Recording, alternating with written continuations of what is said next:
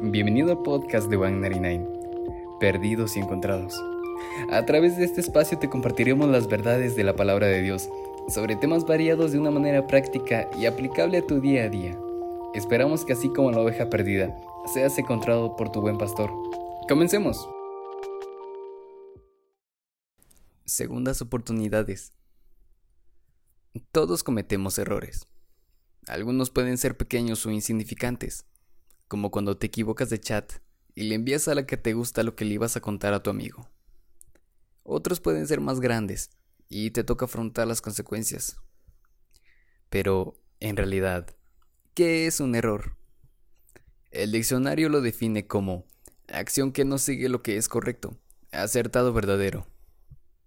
Para que entiendas mejor, pasa cuando alguien te dice, la regaste, pero tranquilo, es normal cometer errores. Todos hemos pasado por eso, incluso llegamos a cometerlos a diario. Muchas veces los errores que cometemos hacen que nos desviemos del camino que Dios tiene para nosotros y pensamos que no habrá una forma de volver, que no tendremos otra oportunidad. Pero no es así. En la Biblia podemos observar la vida de Pablo quien era una persona que se dedicaba a perseguir cristianos. Y justo en el momento donde tuvo un encuentro con Jesús, su vida cambió.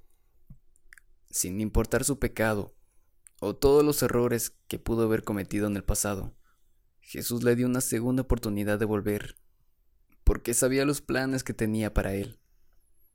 Si sientes que no eres merecedor de una segunda oportunidad, por algún error que cometiste o algún pecado, alto, Dios nos ama y está dispuesto a darnos una segunda, tercera, cuarta o incluso quinta oportunidad. Otro ejemplo de una segunda oportunidad la encontramos en Lucas 15, 2 al 6. Y los fariseos y los escribas murmuraban diciendo, Este a los pecadores recibe, y con ellos come. ¿Qué hombre de vosotros, teniendo cien ovejas, si pierde una de ellas, no deja las noventa y nueve en el desierto y va tras la que se perdió hasta encontrarla. Entonces, él se refirió a esta parábola diciendo, y al llegar a casa, reúne a sus amigos y vecinos diciéndoles, Gozaos conmigo, porque he encontrado mi oveja, que se había perdido. Y cuando la encuentra, la pone sobre sus hombros gozoso. Cuando vemos que la oveja se apartó de su rebaño, podemos ver cómo el pastor decidió darle otra oportunidad al ir a buscarla, porque sabía lo valiosa que era esa oveja para él.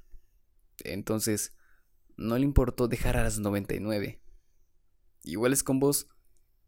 Puede que en tu vida hayas cometido errores, o te hayas apartado del camino que Dios tiene para tu vida.